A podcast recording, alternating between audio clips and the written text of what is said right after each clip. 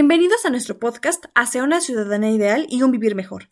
El día de hoy les traemos este episodio, Democracia y crisis de estabilidad. Partiremos de lo que seguramente ustedes ya han escuchado como democracia, demos y kratos, poder del pueblo, teniendo la democracia como una de las formas de gobierno y una manera de organización social, en que puede ejercerse el poder político desde y para el pueblo. Pero ¿cuáles son las principales características de la democracia? Para esto tenemos que remontarnos a la antigua Grecia, cuando la ciudadanía era apenas un grupo pequeño de personas y todos podían acordar decisiones. Existía lo que se, conoce como una democracia pura. Sin embargo, actualmente nuestras sociedades han crecido tanto que sería imposible lograr esto. Entonces, ¿cómo se transfiere la democracia? Luis Salazar nos habla de que es precisamente teniendo como fundamento la soberanía popular, la cual consiste en que el poder radica en el pueblo y no en una descendencia o institución divina como es el caso de las dinastías y monarquías respectivamente. Para entender mejor hay que comprender cuáles son los principios de la democracia. De acuerdo con José Waldenberg existen dos. El primero es el principio de la mayoría y la defensa de los derechos de las minorías.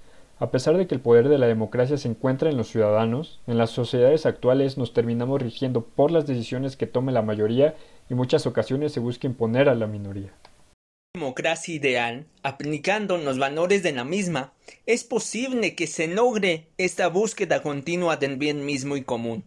Generar fraternidad significa que a pesar de las diferencias, se busque siempre en la paz, la estabilidad, la cooperación y la tolerancia. No existen enemigos, existen adversarios. No se busca la eliminación de la diferencia a todo coste, no. Al contrario, buscamos objetivos en común que nos unen.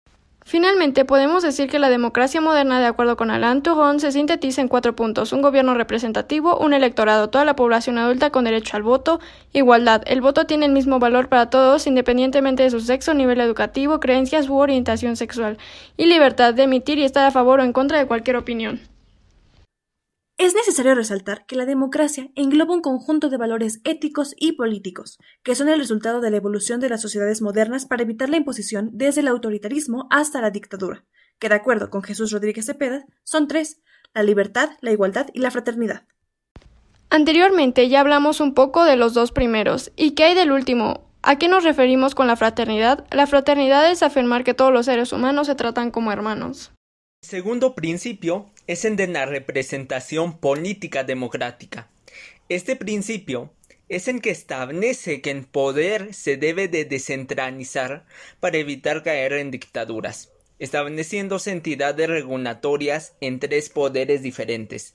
Poder ejecutivo, que radique en presidente, en que tomarán las decisiones inmediatas. El poder legislativo de la Cámara de Diputados y Senadores que analizan el impacto de las nuevas leyes en la sociedad. Y el poder judicial que supervisa y limita el poder ejecutivo.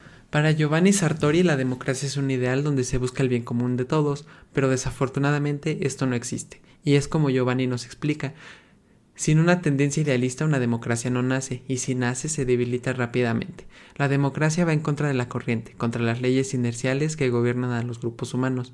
Las monocracias, las autocracias, las dictaduras son fáciles.